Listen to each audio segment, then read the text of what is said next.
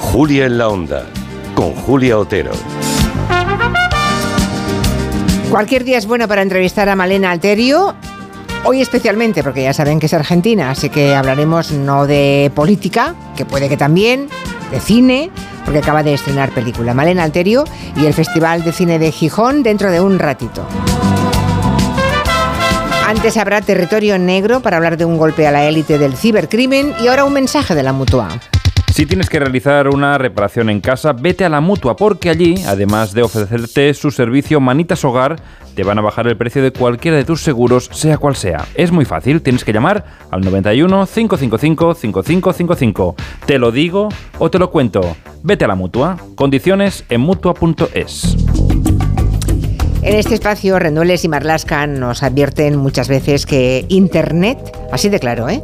ya es el escenario favorito para cometer delitos y que los cibercriminales están cada día más especializados. Pues bien, la operación de la que hoy nos van a hablar en el territorio negro es una buena muestra de todo eso que nos dicen, porque la policía ha detenido a más de 30 delincuentes que formaban una especie de cooperativa del mal y que se dedicaban a todo tipo de ciberdelitos. Entre ellos se encuentran algunos de los mejores criminales de esta especialidad. que Rendueles, buenas tardes, ¿cómo estáis? Buenas tardes. ¿Qué tal? Buenas tardes. Yo creo que va a ser muy útil esto que contemos hoy, ¿eh? porque igual tomamos nota y hacemos que algún oyente sea más precavido, ¿no? Empecemos... A ver si es verdad. Sí, es, una preocupación seria ¿eh? la que tiene la policía. Sí, no me extraña. Yo, he llegado a un extremo que ya no abro nada. O sea, ya a veces mm, a cabo de 15 días me dicen, oye, que te envié un correo. De... Ah, pues lo siento, pero no lo abrí, porque no, no se correspondía con la dirección de esa persona. O, o sea, yo ya creo que hay que ser profundamente desconfiados, no abrir nada. Bueno, eh, balance de la operación, para empezar. A los agentes encargados de la investigación la bautizaron como Operación Nudo. Hagamos balance. Sí, Nudo es un nombre poco poético esta vez, pero es muy descriptivo de lo que de lo que se encontró la policía del grupo de delitos tecnológicos de Algeciras que comenzó todo esto y la sección de fraudes de la Unidad Central de Ciber. En lo que se encontraron fue un enredo gigantesco, un enredo en el que confluían distintas especialidades de ciberdelitos. Una gran cooperativa que formaban la élite de los delincuentes digitales que componían esa especie de, de unión temporal de empresas, de UT. El resumen, pues 36 detenidos hasta el momento y 16 registros en Madrid, Málaga, Huelva, Alicante y Murcia. Un dato muy revelador de la magnitud de esta operación es que se han podido aclarar cerca de mil denuncias presentadas por toda España. Madre Y que el total de las estafas llevadas a cabo por esta cooperativa alcanza los 2.703.000 euros. Madre mía, casi 3 millones de euros, que serían de 100 en 100 o de 1000 en 1000 o de, ¿no? Claro. Sí, sí, sí, hay de todo, pero, pero sí. Imagino que esta operación tiene un, principio, o sea, un hilo que es del que empieza a tirar la policía, ¿no? Sí, ese hilo está en Algeciras, en la provincia de Cádiz. Ahí el grupo de delitos tecnológicos de la comisaría se encuentran con varias denuncias parecidas. ¿no? Las víctimas, los perjudicados, les van contando que de pronto y sin haberlo solicitado ellos habían recibido una generosa ampliación del crédito de sus tarjetas de un supermercado, de un conocido, de un conocido hipermercado. ¿no?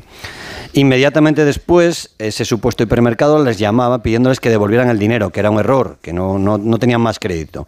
Así que los clientes, bueno, devolvían ese dinero que les habían casi regalado en las cuentas que les indicaban las personas que les llamaban, que eran supuestos empleados del departamento financiero de ese supermercado. Bueno, supongo que el supermercado en cuestión no tiene ninguna responsabilidad ni tiene nada que ver, ¿no?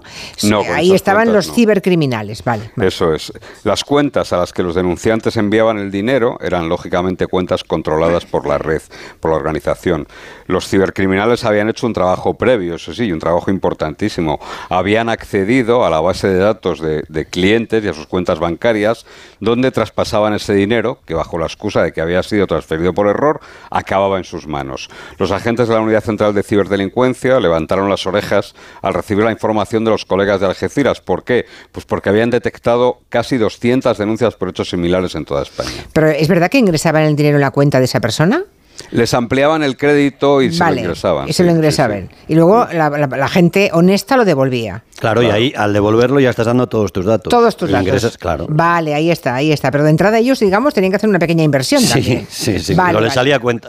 Hombre, claro, tú, dirás si le salía cuenta. O sea que la primera pista para poner al descubierto eh, la cooperativa de criminales esta de la que habláis fue esa, ¿eh? que 200 eh, habían tenido el mismo problema. Eso es. Este era uno, uno de los palos que tocaban. ¿eh? Con este método método, digamos, del crédito falso, alcanzaron 1.088 víctimas y se hicieron con 460.000 euros Madre solo mía. atacando a dos empresas, este centro comercial que te decíamos y la entidad de crédito. ¿no? Para hacernos una idea de la eficacia de este grupo, esta especie de Ocean's Eleven de, de- de los ciberdelincuentes, en dos semanas, en 15 días, 91 personas sufrieron estos hechos. Decís que es solamente una de las especialidades que tiene este, este grupo criminal, ¿no? O sea que había más, tienen más Pues virtudes, entre comillas, se para robar. ocupaban prácticamente de todo el catálogo de los ciberdelitos, casi casi sin excepción. Entre ellos, por ejemplo, un clásico que lleva ya muchos años, pero aún eficaz phishing, aunque este grupo es verdad que practicaba el phishing en una modalidad actualizada que englobaba varias técnicas. Vamos a tratar de explicarlo y aquí sí que pido que la gente esté muy atenta para evitar caer en cualquiera de los pasos que tiene esta estafa. Venga. El modus, el modus operandi consiste en realizar un envío masivo de mensajes de texto SMS suplantando la identidad de una, de una eh, entidad bancaria, ¿vale? Un falso SMS que llega de tu banco, Santander, BBVA, cualquier, la Caixa, lo que sea. Simula una brecha de seguridad en la cuenta bancaria de la víctima receptora del mensaje y pide que pinches un enlace que le manda a una web fraudulenta que simula la identidad bancaria. Es decir, tú en tu SMS tienes un enlace, allí pinchas y a ti tú te crees que estás yendo a Al tu banco, entidad bancaria. claro, claro. Pero no es la página del banco, evidentemente. El objetivo es conseguir que la víctima meta en esa página falsa del banco sus datos confidenciales de acceso a la banca electrónica. Es fácil caer, ¿eh? Nos está- Sí, sí, sí, supuestamente sí, sí. nos están avisando que en nuestra cuenta se ha colado alguien, entonces ¿cómo no contestar, no? Después de que contestemos y ya hayamos picado, los estafadores nos llaman por teléfono y simulan ser agentes de ese mismo banco. Esto ya sería la fase del phishing, ¿no? La llamada telefónica. A fin de conseguir la información que les falta, ya la necesaria para controlar completamente las cuentas bancarias, ¿no? Tanto para el envío que te decía Manu de los SMS avisándonos de ese supuesto fallo, como para realizar luego las llamadas, y esta es una digamos, una última tendencia y más peligrosa, los estafadores utilizan herramientas que les permiten ya modificar la identidad del teléfono que llaman. Es decir, en nuestra pantalla, en la pantalla de la víctima, ya no sale un número oculto ni un número raro, sino que sale el número real de la entidad bancaria. Han Ostras, conseguido esto es el colmo, esto. Claro, claro. Con este método, los delincuentes estafaron a 71 personas con cuentas en 20 bancos diferentes de España y se llevaron 123.000 euros. Pero es tremendo, o sea, que si vemos el, ba- el- es, es normal que te fíes. Claro. Sí. Te sale en pantalla que pone, yo qué sé, Sí, BBVA o No, Santander, y tú, ¿no? tú entras en la web y Y compruebas ves que que, el teléfono, teléfono- que te llama es el mismo. Claro, claro, claro, banco. claro. O sea que muchísimo ojo de verdad a las llamadas y SMS de los supuestos bancos, Mm. que ya ven que aunque parezca el, el número y la entidad, el nombre, pueden ser los estafadores. Más vale, es. más vale que traten a la gente de su banco como si fuera un estafador, cuelgue y llame usted y ya se no, lo no, y- ese es el ¿eh? consejo, exacto, es colgar Es el consejo, ¿eh? sí, sí, claro. eso es. Sí, ¿Qué sí, más sí. modalidades practican? A ver. Pues una de las más eficaces del momento, que es lo, lo que se llama la estafa de la suministradora de energía. Así sacaron 40.000 euros con solo 20 víctimas. Lo que hacen los estafadores es llamar a distintos establecimientos, normalmente son de hostelería y restauración, además en horarios punta, en horarios de máxima afluencia de clientes, se hacen pasar por empleados de compañías eléctricas e informan de que el último recibo de su factura está pendiente de pago y de no realizar una transferencia inmediata por un determinado importe, que nunca es muy grande tampoco, 1.500, 2.000 euros, les cortan la luz. Les cortan la luz después de esa llamada. Entonces la gente ni siquiera piensa si tiene un recibo pendiente o no, sino para poder proseguir con la actividad, pues hace la transferencia de manera inmediata sin pensar si deben o no deben ese dinero. Es curioso porque veo que lo que hacen es combinar estafas tradicionales con lo último de lo último en fraudes. Exacto. Y en estos negocios que te dice Manu, eh, además el dueño a lo mejor no está, con lo cual el empleado, imagínate, Claro. para evitarse el chorreón de que le corten la luz con 200 Ya, clientes, ya, ya, claro, claro. autoriza, ¿no? Bueno, Mm. la cooperativa formada por estos delincuentes no deja pasar ninguna oportunidad, ¿no? Cuando consiguen listados de clientes de cualquier banco, aprovechan para intentar con ellos una de las estafas que está teniendo más éxito en los últimos tiempos, ¿no? que es la que la policía ha llamado la del hijo en apuros, el hijo o la hija en apuros. ¿no? Envían indiscriminadamente mensajes de texto a miles de personas de ese listado de clientes del banco que han conseguido y simulan ser nuestro hijo o nuestra hija. Recibimos un mensaje y nos piden que contactemos vía WhatsApp a través de un número de teléfono para enviar dinero a nuestro hijo. Nuestro hijo ha perdido, por ejemplo, el teléfono móvil, tiene un problema muy urgente que solucionar. 24 familias pagaron 34.000 euros. Claro, siempre pica alguno. Si ellos envían a mil personas, ¿no? A cinco mil, Claro. con, que, con que siete u ocho, diez o veinte piquen, ya Eso está, es. claro. O sea que no es. perdían ni una ocasión. ¿Algún No. tipo de estafa más para ir tomando nota? Pues una bastante sorprendente, porque, porque no es nada habitual que este tipo de estafadores hagan lo que, lo que hicieron estos. Eh, aquí lo que hicieron fue aprovechar la ocasión. La ocasión es que un miembro de la cooperativa delictiva era además directivo de una conocida multinacional de unas tiendas dedicadas a la venta de aparatos electrónicos. Y lo que hicieron fue estafar a su propia compañía dos millones de euros, la compañía en la que trabajaba. Madre. Lo que hicieron fue, este tipo creó un par de empresas instrumentales a nombre de testaferros a la que desviaban los pedidos que hacían en nombre supuestamente de esa multinacional. Las empresas vendían los efectos rápidamente a terceros y los estafadores, conocedores además de la mecánica para poder hacer esto, borraban a toda velocidad el rastro de las operaciones para que fueran indetectables. Bueno, eh, yo ahora ardo en deseos de saber qué tipo de delincuentes eran estos, ¿no? Ahora que sabemos las estafas, estos tipos, que creo que algunos son jovencísimos, ¿quiénes eran? ¿Dónde se conocieron? ¿Cómo se repartían los papeles? Sí, quizás sea lo más interesante, ¿no? Sí. Esa especie de Ocean's Eleven, como la peli de George Clooney. Eh, Sí, sí, sí. sí delincuentes muy especializados, cada uno en lo suyo, que fueron uniendo esfuerzos y se convirtieron en un verdadero dream team del cibercrimen. ¿no? El punto de encuentro de todos ellos no fue la calle, ya casi nunca es. El punto de encuentro de la cibercriminalidad es Telegram, los canales de Telegram. Allí están disponibles todas las herramientas necesarias para perpetrar estas estafas y allí, por ejemplo, ponía a la venta sus paquetes de LIS Poceano, que es el nombre de uno de los vendedores de datos que tienen más fama, más prestigio del momento. Ah, eh, perdón, Poceano, Leeds Poceano. A ver, ¿qué es eso, por favor? A ver, lo- vamos a explicar. Sí. Los leads, eh, que es un término que viene del marketing, los leads son los datos personales de usuarios obtenidos por los ciberdelincuentes, pues gracias a una brecha de seguridad de una empresa o mediante campañas masivas de phishing como la que te hemos hablado. Ajá. Esos leads contienen el nombre y los apellidos, los números de DNI, los teléfonos, los números de cuentas, y son muy completos, incluso las claves de operaciones. Y esos leads se compran y se venden en Telegram en paquetes de 200, de 500, de 1000 usuarios. Cada usuario, cada lead, sale por 3 o 4 euros si es fresco. Es decir, si la contraseña se acaba de vulnerar, si son datos que no están usados ya. Y lo ofrece además un hacker con reputación de que sus datos son buenos siempre. Y Poceano, que es el alias de Telegram de uno de los detenidos, es un chaval de 18 años, nada más. 18. 18 años, sí.